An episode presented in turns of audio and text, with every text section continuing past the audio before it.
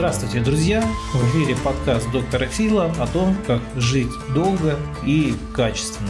Сегодня мы поговорим о том времени, которое каждый год наступает, о конкретно об осени, и как в это время не заболеть. Конечно, об абсолютных гарантий я вам дать не могу. Если следовать всем советам, вы минимизируете риск, но все равно, как вы понимаете, вирус увидеть практически невозможно, он проникает всюду, и он является, чаще всего именно он является причиной острых респираторных заболеваний, типа там простуды той же самой. Из-за этого, конечно, заболеть все равно можно. Но выполняя рекомендации, вы, а они будут очень несложные, вы, соответственно, сможете как-то минимизировать свои риски и пережить эту осень без болезней. Чего желаю всем слушателям. Со мной соведущий Макс Айзен. SMM-специалист, digital-гвардеец, копирайтер, контент-менеджер, подкастер и много-много дальше могу перечислять. Но сегодня мы поговорим немножко о других вещах. Я хочу сначала, перед тем, как вообще спросить, задать вопрос по поводу всех предстоящих болезней, которые, с которыми может столкнуться наши слушатели, я хочу им сказать то, что каждый выпуск этого подкаста записывается без подготовки. те вопросы, которые я задаю а, доктору Филу, это вопросы от меня, от моего незнания и... От подписчиков? От слушателей, да, от подписчиков. Доктор Фил отвечает на них без какой-либо подготовки, исключительно основываясь на своих знаниях. И первый вопрос, который я хотел бы задать, почему? Почему это все происходит осенью? Почему такой ажиотаж вокруг этого? Почему не летом? Почему не весной? Почему не зимой? Почему вот все начинается осенью? Да, спасибо. Вопрос на самом деле очень э, простой. Причина холод. Осенью становится холодно. Во всяком случае, в нашей средней полосе, где проживает большинство россиян, и, я так полагаю, наших слушателей, наступают холода. К тому же холода чаще всего застают нас врасплох. То есть не просто мы там ну, в общем-то, мы все знаем, что будет холодно, но температура на градуснике меняется там с 25 до 17, а потом до 9, буквально там может быть за неделю, а иногда за 2-3 дня. И из-за этого, из-за этого, к этому перепаду, так сказать, организм большинства людей просто не готов. Во-первых, вот этот вот перепад, это считайте, вы себя поместили сразу в среду, где совершенно а, вы не готовы к этому, не готовы к таким температурным условиям. А тут еще и сама среда, то есть мало того, что перепад, так еще и просто ну, физически холодно становится. Что происходит во время холода? Как вы знаете, вся вообще все вот в нашем организме, чтобы не заболеть, за, за все это отвечает иммунная система, ну или иммунитет. Вот этот самый иммунитет, он не представлен собой каким-то, знаете, отдельным органом или тканью это целый город внутри нашего а, организма, который живет по своим правилам. И для него это как, ну, если вы посмотрите сводки новостей, когда выпадает большое количество осадков или выпадает большое количество снега, службы не справляются. То же самое происходит и там. Холод, он э, является фактором риска, который ослабевает общую резистентную способность нашего организма к восприимчивости любых инфекций, абсолютно. То есть, грубо говоря, летом, если вы встретитесь с каким-то вирусом, вы, вероятнее всего, им не заболеете, потому что иммунитет работает когда-то, то в этот же самый период, если вы встретитесь уже зимой, особенно если эта зима наступила резко, и вы там вышли, допустим, не очень хорошо одевшись, то здесь уже шансы на то, что вирус закрепится на плацдарме и болезнь все-таки начнется, резко увеличивается. Вот такая вот простая логика. То есть осенью становится холодно, и противостоять этому вы можете только, естественно, правильно подбирая себе одежду. Важно помнить, что не нужно как бы пытаться кач- качнуть маятник в другую сторону и там надеть на себя сразу 10 шуб, потому что 10, 10 пар трусов, 10 пар колготок, потому что э, иначе вы слишком тепло оденетесь, вспотеете и, соответственно, тоже замерзнете.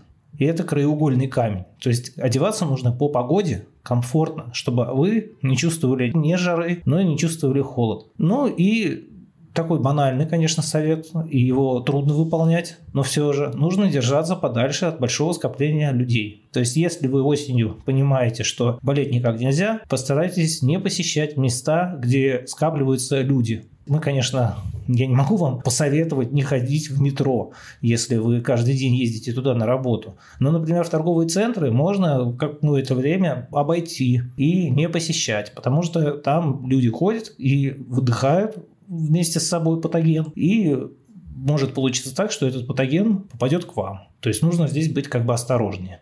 Получается, человеку будет достаточно просто тепло одеваться, стараться избегать э, места скопления огромного количества людей, и это уже будет... И есть еще один маленький лайфхак, который все мы знаем, но который, к сожалению, мало кто воспринимает так же серьезно, как, как я.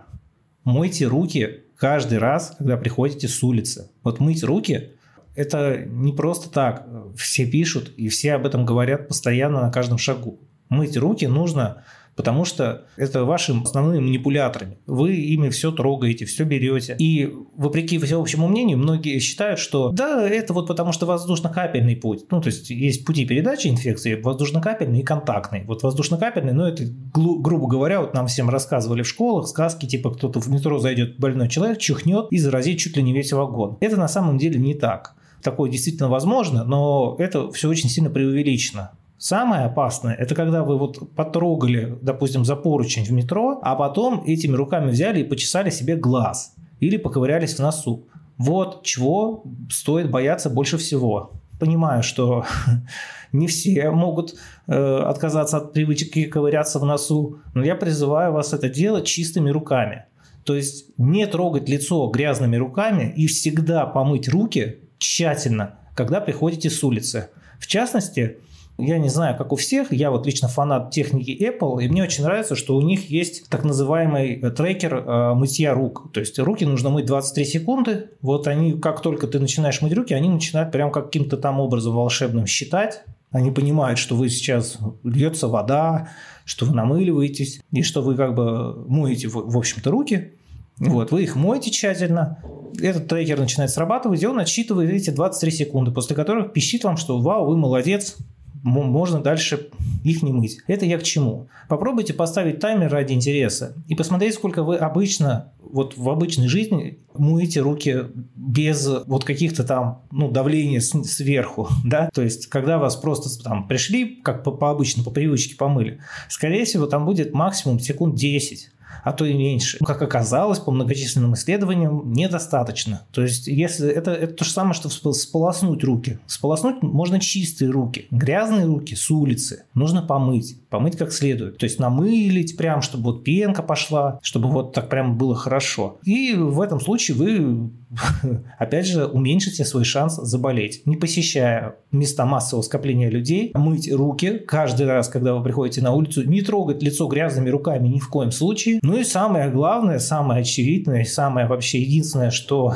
пока что держит, так сказать, пальму первенства в плане иммуностимуляторов, модуляторов и других вот э, препаратов, которые так часто требуют от меня граждане, чтобы я назвал эти препараты для иммунитета, чтобы наконец-то вот они их съели и больше ничем не болели. Вот таких препаратов, к сожалению, нет, но есть вакцины. То есть ежегодная вакцинация от гриппа, теперь, скорее всего, и от коронавируса. Это тоже такой must-have человека, которому не безразлично свое здоровье. Поэтому, соответственно, как только приходит холода, в ближайшей поликлинике узнаете, не открыт, не открыт ли кабинет на вакцинацию от гриппа, от коронавируса, и вперед с песней прививаться.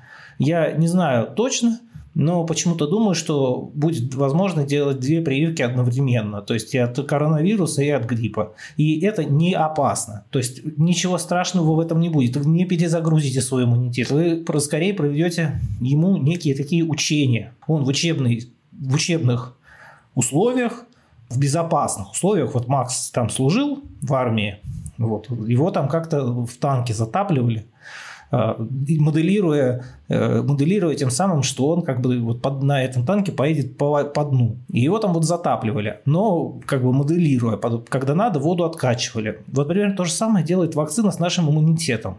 То есть она проводит, в общем-то, те же самые боевые испытания, но при этом никакой опасности реальной она не несет. И иммунитет просто лишний раз ну, проходит вот по протоколу. Знаете, как протокол безопасности. Первое там проверить, нет ли на радарах там противника. Второе. Те, кто есть, отделить их чужих от своих. Третье. Чужих э, изолировать от э, нормальных и там уже конкретно с ними начать работать. Ну, то есть вот в таком вот роде, на достаточно таком простом языке, но примерно это работает вот так. Так что три простых правила. Если осень, то это одеваться по погоде, мыть руки и вакцинация. Это то, что должно спасти вас от того, что мы называем простудой. Ну или сейчас э, вместе с простудой будем называть еще и коронавирусом. Слушатели будут слушать, и я уверен, то, что у них возник такой вопрос, а как же витамины?